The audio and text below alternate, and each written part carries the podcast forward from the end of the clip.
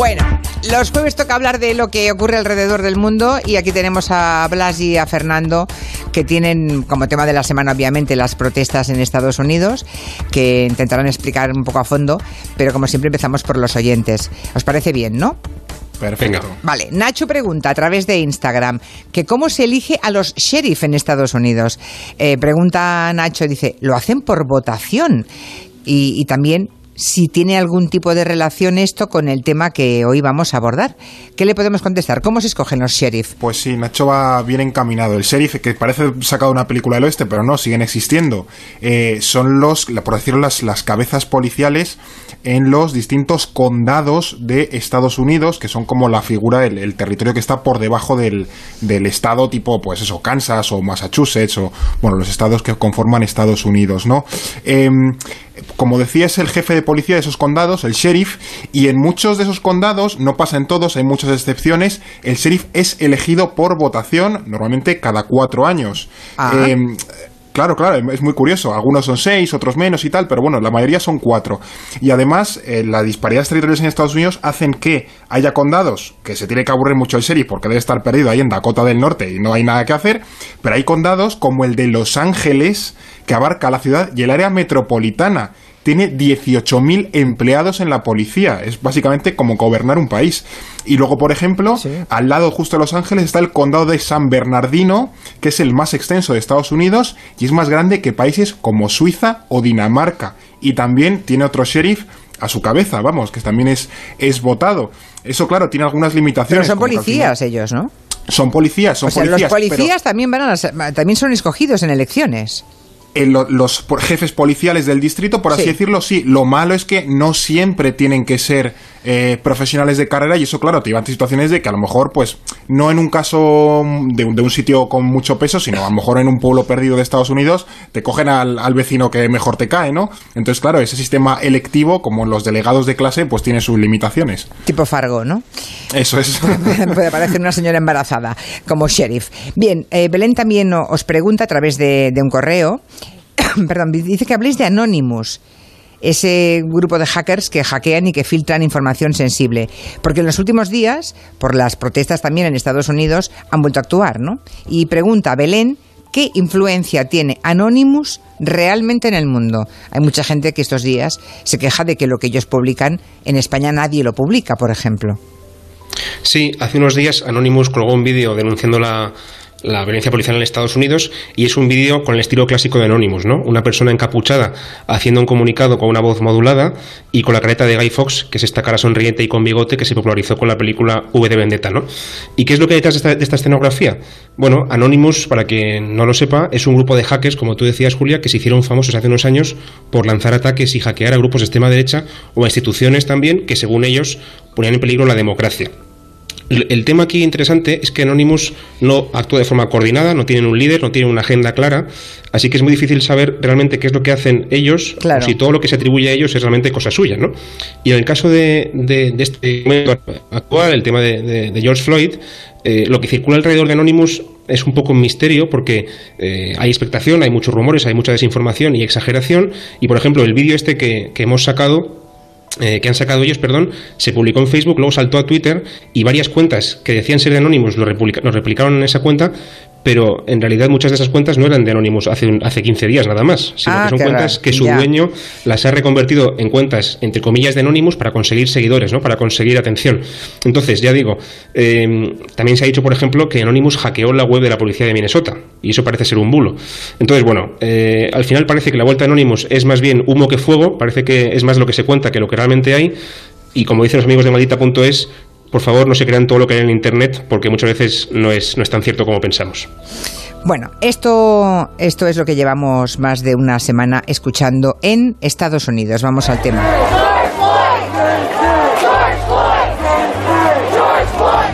La muerte del afroamericano George Floyd debajo de la rodilla de un policía y la mirada de otros policías ¿eh? que no hicieron nada en Minneapolis es lo que ha provocado pues esa nueva ola de manifestaciones por todo el país denunciando pues el racismo, la desigualdad que sufren todos los afroamericanos en Estados Unidos. Llueve sobre mojado. Bueno, yo diría que llueve sobre empapado, ¿no? ¿Hasta dónde llegan los problemas de este tipo de racismo en Estados Unidos? Pues a todos los aspectos de la vida realmente. o sea, los afroamericanos, ya lo hemos visto, sufren mayor persecución y violencia policial que los blancos. Es mucho más probable, por ejemplo, que mueras a manos de un policía siendo negro que blanco, como también hemos visto. Y también es más probable que te detengan por delitos relacionados con drogas, a pesar de que ambos colectivos las consumen las drogas en igual medida. Y eso también se traslada a las cárceles, donde los afroamericanos suponen un 35% de los reclusos, un 35%, a pesar de que solamente son un 13% de la población del país. O sea, es el triple a nivel proporcional, ¿no? Y este ciclo de discriminación y de exclusión social también se extiende a temas económicos o sanitarios. Los afroamericanos tienen menos ingresos, sufren más desempleo, tienen menos acceso a puestos altos en la administración, en el ejército o en las grandes empresas. Todavía existe en buena medida la segregación por barrios y a nivel sanitario, los afroamericanos tienen menor cobertura médica, menor esperanza de vida y han sufrido de forma más grave el impacto del coronavirus, por ejemplo. ¿no? Bueno, es que, está, Así que la, la, diferencia, la proporción de muertos de afroamericanos y blancos en el tema del mm. COVID-19 ha sido eh, em, extraordinaria. Espectacular. Espectacular. Sí, estremecedora, sí. Entonces, la conclusión es que las protestas, por supuesto, estallan por la muerte de George Floyd, la enésima muerte a manos de, un, de policías blancos, pero los motivos son estructurales, evidentemente, ¿no? Y no van a cambiar enseguida si no se ponen medidas eh, sobre la mesa. También hay otra cuestión que no debe pasar inadvertida, más allá de las causas sociales o económicas, ¿no?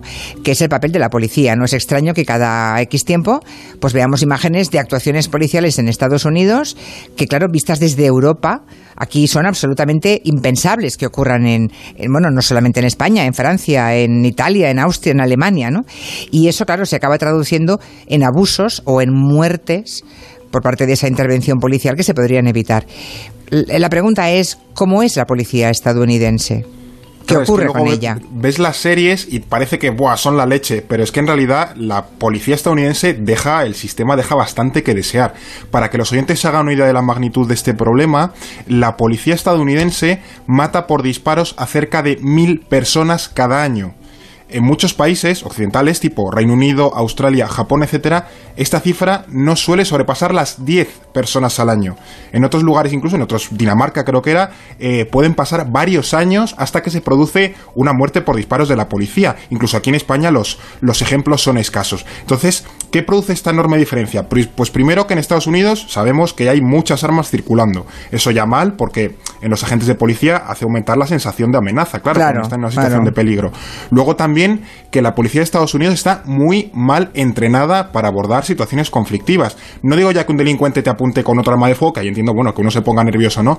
Pero es que es habitual que los policías estadounidenses eh, abatan a tiros a alguien que está desarmado y que es evidente que está desarmado. Y eso evidencia que simplemente no quieren implementar otras maneras de lidiar con esas situaciones o de reducir a los sospechosos y la doctrina, y está así claramente asentada, se limita a que si te ves en peligro, dispárale al pecho al sospechoso. Incluso todavía hay problemas más añadidos, pero bueno, antes quiero que escuchemos estas palabras con las que Trump ha decidido abordar las protestas. Hoy he recomendado encarecidamente a todos los gobernadores que desplieguen la Guardia Nacional en número suficiente para que dominemos las calles. Los alcaldes y gobernadores deben establecer una abrumadora presencia policial hasta que la violencia haya sido sofocada llama a desplegar a, todo Cristo. Todo Cristo, sí, Estos días, por ejemplo. a cinco meses de las elecciones. Eso ¿eh? es, vemos policía que parecen militares porque parece el ejército. Y es que Estados Unidos ha militarizado mucho a la policía que lleva armas de guerra. Y eso, claro, fomenta todavía más esa doctrina de ir pegando tiros. Por ejemplo, en, si vamos a Reino Unido, llama mucho la atención que la mayoría de policías británicos ni siquiera llevan arma de fuego en Londres y tal, tú puedes ir, los policías no llevan la pistola. Y otra causa, mira, antes que hablábamos de los eh, de estas oficinas de los sheriffs de los condados, ¿no? ¿Quién tiene que gestionar a nivel interno en la policía cuando unos agentes se pasan 20 pueblos y matan a alguien? Pues esas oficinas y otras como la del fiscal. Y al ser un sistema muy descentralizado y donde hay cierta competencia electoral, a menudo puede más el corporativismo y las relaciones personales y buscar la reelección que depurar realmente responsabilidad. Entonces también tenemos esa combinación de gente armada hasta los dientes y la impunidad que te da la corrupción que existe en la policía estadounidense. Por cierto, ¿y estas protestas pueden influir y en qué sentido en el resultado final de las elecciones de noviembre? Yo no lo tengo muy claro si va a perjudicar a Trump, sinceramente. En buena medida porque yo este 2020 tampoco le niego nada ya, después de la pandemia, la crisis y todo lo que ha pasado. Lo que sea, sí, sí. es evidente que Trump tiene muchos problemas, eso está claro. A principios de, año, en enero, la economía iba como un cohete, acababa de superar el impeachment y los demócratas estaban divididos por las primarias. Y ahora, seis meses después, las encuestas a Trump le están bajando. Los demócratas han elegido un candidato que seguramente es el que más miedo le daba a Trump, que es Joe Biden, por ser bastante centrista. La economía está totalmente devastada por el coronavirus, con lo cual la principal baza electoral de Trump ha desaparecido. Y luego tenemos su pésima gestión de la pandemia y también el problema de las protestas históricas eh, por el tema racial, ¿no? Pero bueno, siendo todo esto cierto, también es verdad que Joe Biden, que es el otro candidato, no es ni mucho menos el señor más carismático del mundo, es más bien como si fuera el mal menor, lo único que han podido encontrar los demócratas, y tampoco es que sea conocido por su pedigrí en la lucha por la igualdad racial. Ha tenido un montón de metaduras de pata y declaraciones desafortunadas y son, y son muy conocidas sus afinidades eh, personales con algunos políticos segregacionistas, con republicanos del sur eh, en el pasado, ¿no? a pesar de que después eh, Biden fue em, vicepresidente con Obama, ¿no? Entonces, bueno, si Biden no convence a los afroamericanos y a los votantes de izquierdas de que él es la mejor baza para conseguir cambios, y la verdad es que ya digo, no es una persona que, que encante a nadie, y si al mismo tiempo Trump consigue atraer a los votantes de derechas a los que no les gusta nada los disturbios y la, y la, y la violencia eh, callejera, no está tan claro que Trump vaya a perder, sinceramente, porque además las estadísticas le dan ventaja. Lo normal es que un presidente consiga la reelección. Así que ya digo, no sé todavía cómo evaluar eh, esta situación. Es verdad, yo, que ahora que se... leo, leo y escucho mm, las dos direcciones, ¿no? A la misma pregunta. ¿Le ayuda o le perjudica? Y oigo a gente que cree que claramente le perjudica y otros que creen que le va a beneficiar, sobre todo porque intuye lo que es capaz de hacer Trump de aquí a las próximas elecciones, ¿no? Eso es. Y pensemos también que Biden era vicepresidente de Obama y Obama no hizo gran cosa por esto, aunque ahora se le evoque demasiado y se le cite. Es que Obama ya tuvo protestas de este perfil y realmente los avances fueron muy escasos. Sí, sí. Bueno, a pocas semanas de que comience oficialmente el verano, al menos en Europa, las puertas a los viajes ya empiezan a abrirse, ¿no? Italia, España van a abrir fronteras ah, al mismo tiempo coincidiendo con la Europa del Norte planificando sus vacaciones en busca de sol, ¿no? ¿Creéis que va a ser suficiente para salvar la temporada? ¿Corremos el riesgo de deshacer lo que hemos avanzado si importamos contagios? ¿Cómo lo veis? Pues claro, como ya hemos visto, pues eso, Italia y Alemania están abriendo fronteras y nosotros parece que vamos detrás, porque claro, empieza el veranito y en muchos países dependemos de estos meses por la temporada turística. Y además en muchos aspectos esto ya es un salto de fe, porque muchos países, empezando por nosotros, dependen eso, del, del turismo para mantener a flote la economía. Y en tanto que en Europa la cosa ya está relajada, tanto en casos como también creo que en sensación de peligro, pues parece como que hay cierto consenso de que merece la pena ya arriesgar y que los turistas vuelvan a fluir, que no tanto ser tan, tan estrictos, ¿no? La gran cuestión, y aquí hemos insistido mucho, es que nuestro problema, me refiero al de España, no acaba en nuestra frontera a nivel sanitario, sino en los lugares de los que dependemos. Si nuestro motor es el turismo, la salud de nuestros nacionales es importante, evidentemente, pero también debería importarnos la salud en los, países que, que nos vengan a visitar, eso es. Y hoy, por ejemplo, estamos viendo que Suecia ha reconocido que a lo mejor su estrategia de dejar correr el, el virus no ha funcionado todo lo bien que se pensaba, en Italia siguen con casos, en Reino Unido siguen con muchos casos, es decir, la situación no está totalmente controlada, por lo que, bueno, es posible que nos exponemos a un rebrote si no sabemos controlar esta nueva normalidad. Vuelvo un momento atrás, porque hay un oyente que se llama Jorge, que a través de Twitter nos ha hecho llegar un, un tuit de una señora que se llama Marjorie Taylor Green. Em, vamos a retuitearlo ahora para que puedan verlo los oyentes. Una, aparece una señora armada con un fusil que lanza un mensaje contra los antifascistas en, en Estados Unidos y le hemos doblado rápidamente. Escúchenla. El presidente Trump ha declarado Antifa una organización terrorista. Tengo un mensaje para los terroristas de Antifa. Manteneos alejados de Georgia. No quemaréis nuestras iglesias, no saquearéis nuestros negocios y no destruiréis nuestros hogares. Soy Marjorie Green y os mando este mensaje con un fusil en la mano. Eso es el, bueno, el votante prototipo de Donald Trump. Bueno, ella se quiere presentar, ¿no? Claro, ella es una candidata en las primarias republicanas a un distrito de eh, del oeste de, Georgia, del estado del sur, ¿no? Y lo que dice literalmente es que se presenta en contra del control de armas, y lo, evidencia con ese subfusil que lleva y que carga en directo en el vídeo, contra las fronteras abiertas, contra la inmigración, contra el Green New Deal, que es ese plan de los demócratas para reactivar la economía mientras que eh, hacen una economía más sostenible, y también del socialismo, como llaman ellos, a esa corriente, digamos, más de izquierdas, más socialdemócrata, que aboga, por ejemplo, eh, Bernie Sanders, ¿no? Y es fiel seguidora de Trump. Entonces, aún no sabemos si llegará a ser candidata al Congreso. ¿Está haciendo méritos? Méritos, está haciendo méritos, claro. Está haciendo méritos, a ver si lo consigue, pero está claro que esta representa eh, a ese votante eh, de Trump muy, muy convencido de que Trump es el, presidente que va a salvar a, Estados Unidos y que va a devolver a Estados Unidos a lo que Trump llama ese momento grandioso, ¿no? O, o devolverle a su, a su gloria pasada. Por cierto, que Trump también está salvando a Putin, ¿no? Parece que quiere que vuelva al G8, ahora era G7 precisamente por la ausencia de Rusia. ¿Por qué no estaba Rusia? Porque ya se convirtió el G8 en G7 pues fue, a pesar de que Rusia entró entre el 98 y el 2002 de ya forma oficial, fue excluida en 2014 cuando, recordemos, Rusia se anexionó Crimea con esos hombrecillos verdes.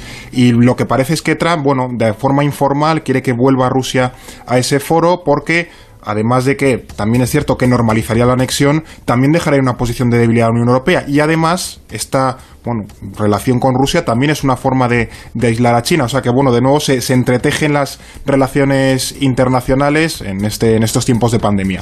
Siempre he tenido la impresión de que Putin y Trump se gustan. no, de verdad, se miran y se entienden. Yo creo bueno, es que, son parecidos. Claro, es que son, parecidos. Yo creo que hay un punto de admiración ahí de uno a otro, porque la forma que tienen de gobernar, de, de manipular, de mover los hilos, yo creo que se entienden, se entienden bien. Yo diría que, que a Trump le gusta a Putin y que a Putin le gusta que Trump esté donde está. Hombre, hizo todo lo posible.